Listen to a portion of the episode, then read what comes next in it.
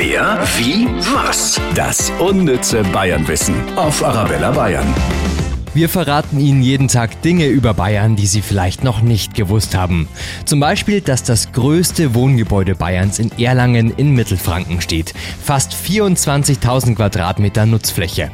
In München ist das höchste Wohngebäude mit 86 Metern und der höchste Büroturm mit 146 Metern.